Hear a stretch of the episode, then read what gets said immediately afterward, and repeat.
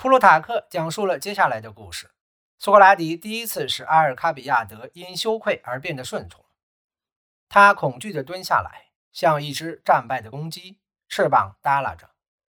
他相信苏格拉底通过照顾年轻人，使他们免于堕落，来完成自己的使命。这种方式真正贯彻了众神的意愿。他开始鄙视自己，仰慕苏格拉底，珍视苏格拉底的善良。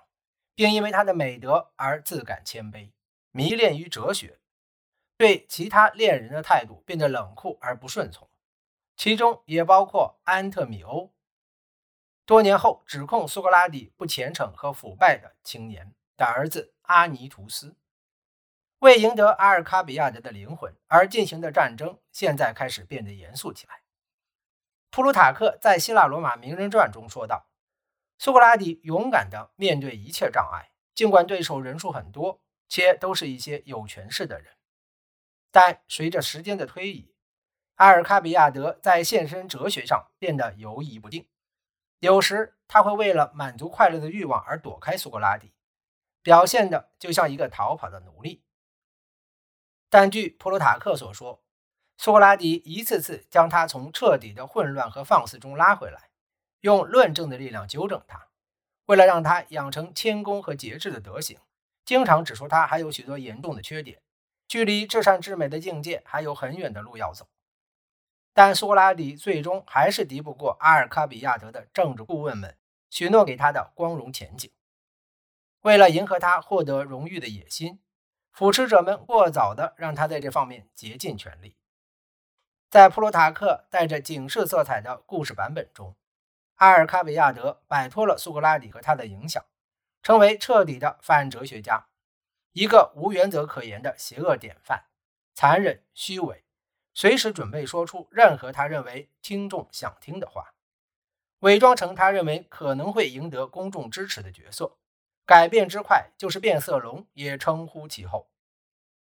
有这样一个学生，难怪柏拉图有时说苏格拉底怀疑自己不能教给任何人任何东西。尽管柏拉图和普鲁塔克在叙述中都直接将阿尔卡比亚德的恶行归咎于雅典民主制以及年轻人不受约束的权力意志，但我们也必须对苏格拉底的判断提出质疑：是他先去招惹了这名看起来很有前途的学生，后来又未能成功的改造他，使他去追求真正的智慧。随后几年，阿尔卡比亚德带着复仇的心态进入政治界，他利用广泛的关系网。他的朋友都位高权重，和溜须拍马的天赋，很快成为雅典最有权力的领袖之一。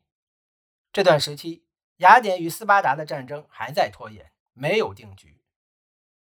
也是在这些年中，阿里斯托芬在舞台上嘲笑着苏格拉底。公元前四一九年，阿尔卡比亚德被选为雅典军队指挥官，伯里克利曾担任同一职务，对雅典实施了有效统治后。巧妙地在伯罗奔尼撒半岛制造混乱。作为一位精明能干的军事家，身体上的勇敢也进一步增强了他的名声和影响力。雅典贵族对他虎视眈眈。普鲁塔克写道：“他们对他傲慢和违法的行为表现出厌憎和恐惧交织的情绪。他的无比残暴令他们大为震惊。但普通人却对他慷慨解囊，他赞助的合唱队。”他为这个城邦带来的无与伦比的表演，他祖先的声名，他的口才，他英俊的相貌和身材，他的作战经历和英勇善战，印象深刻。公元前四一五年，阿尔卡比亚德觉察到雅典对于控制西西里岛觊觎已久，他压制了反对者的疑虑，说服雅典公民大会派遣一支大型舰队征服西西里岛。据修昔底德亲眼所见，并由普鲁塔克加以叙述的。后来发生的事，在无情的现实政治史上可以说是前所未有的。随着雅典舰队启程去往西西里岛后，阿尔卡比亚德被召回雅典接受审判，罪名是不虔诚。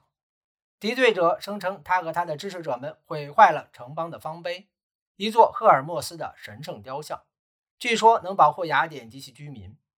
阿尔卡比亚德置诏命于不顾，投靠斯巴达一方。并向他们出卖了雅典在西西里岛的战略。可以理解的是，他无法让斯巴达的头目相信自己的诚意。在了解到他们即将处死他后，阿尔卡比亚德又于公元前412年逃往波斯。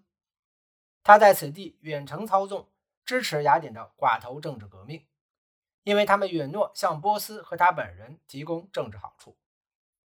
由于相隔遥远，无法煽动起雅典的寡头革命，他又去帮助雅典在萨摩斯的舰队。水手们正对军事指挥一筹莫展，遂选他担任指挥官。公元前410年，他领导的舰队获胜，终于被允许回到雅典。关于不虔诚的指控也随之撤销。当然，雅典对他的忠诚仍深怀疑虑。